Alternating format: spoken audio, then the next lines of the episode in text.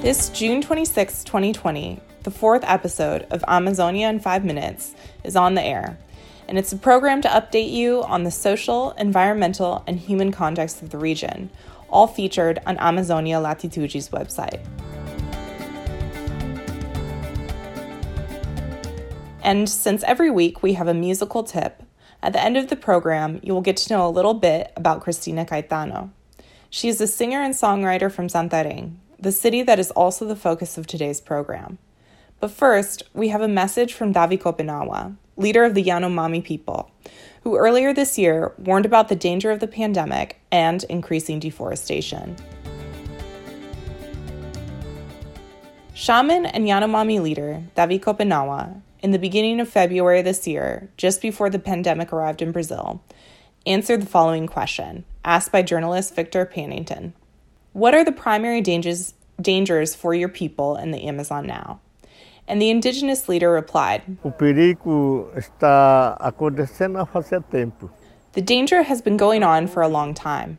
Today, in 2020, it is happening. Deforestation is continuing to happen. The city man clears the forest, clears the forest, and sets fire. The fire burns thousands of small trees and big trees, spoiling everything. And in Brazil, deforestation is already increasing to plant soybeans, and disease is increasing.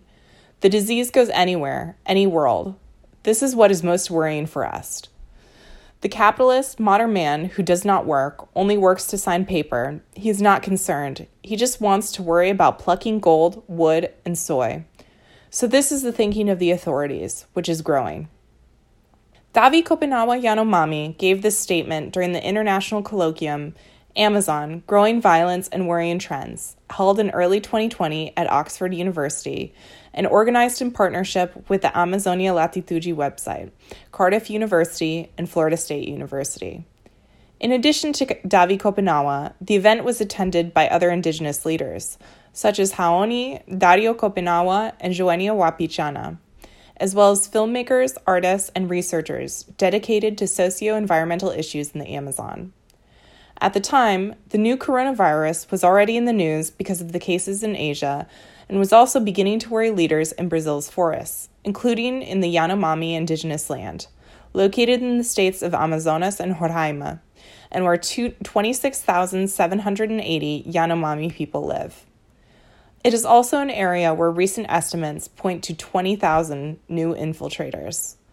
monitoring this indigenous land, carried out by the Pro Yanomami Yekwana network, registered as of June 21st five deaths and 168 cases of the new coronavirus among the Yanomami communities. Since March, with the first cases of the new coronavirus, access to indigenous communities has been limited including for government agents and professionals in essential activities. But these measures did not deter prospectors' invasions, and the lack of specific public policies for the Yanomami makes them more vulnerable during the pandemic. In addition to this and other information about how the, how the Yanomami are fighting for the health of their communities and in defense of their territories, you can watch the complete speech from Davi Kopenawa by visiting AmazoniaLatitude.com.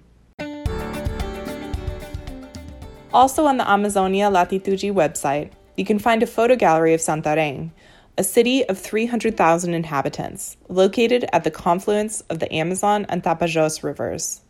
There are 13 images taken this June by photographer Bruno Erlan, which show how COVID 19 changed daily life in the urban areas of Santarém. Known for the intensity and vibrancy of its streets and riverfront, with its markets full of fish, boats, and colorful nets, Santarém goes through an impasse between the health concerns and the needs for subsistence. The population of, of the Santarém municipality largely live in rural areas, in extensive agro extractive regions, indigenous villages, seaside towns, quilombos, and in riverside communities, which are in constant contact with the city, where commerce and services are concentrated. Santarém has registered alarming COVID 19 rates. As of May 22nd, there were 30 deaths from COVID 19 in the municipality. After just one month, there was an increase of more than 500% in the number of deaths. As of this Friday, Santarém registered more than 200 deaths from COVID 19. Even so, pressure from sectors of the local economy led the mayor of the city to relax social isolation. On June 22nd, the municipality turned 359 years old. It was initially settled as the Aldeia dos Tapajós by Father João Felipe Bettendorf in 1661. A century later, due to colonialist imposition, its name was changed to Santarém, which is a Portuguese city located on the banks of the Tagus River in Europe. In the text that accompanies these images on our website, Amazonia Latitude seeks to value the indigenous spirit of the village. An excerpt from the article says In a village, everything starts, everything should continue, and this is where the answers to local environmental, social, and health problems lie in community, in taking care of each other, and in mutuality. Viva Santarém! Viva the great village of Tapajós! This week's musical tip comes from Santarém in the form of singer and songwriter Cristina Caetano. She started singing in her teens at dances around Pará. In 2010, she recorded her first CD in which she interprets songs by Sebastião Tapajós. You can now hear the song Batuque Mestiço, written by Cristina Caetano.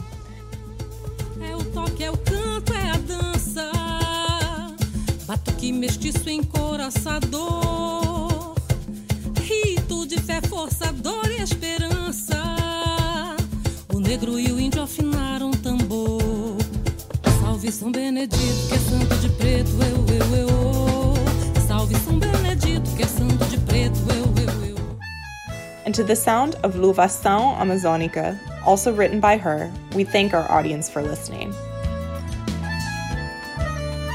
Amazonia in 5 Minutes is a production of Amazonia Latitude, presented to you in English by Jessica Carey Webb. Louva Deus, louva Deus nosso Senhor, louva a fé Virgem Maria, Pai, Filho, Espírito Santo. Louva a cultura da Amazônia, louva a morte,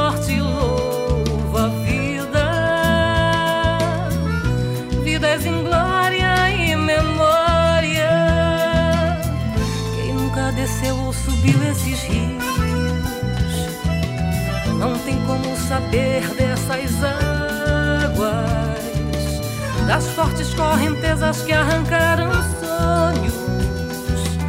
Meu dourado escondido, a sombra da morte, meu berço.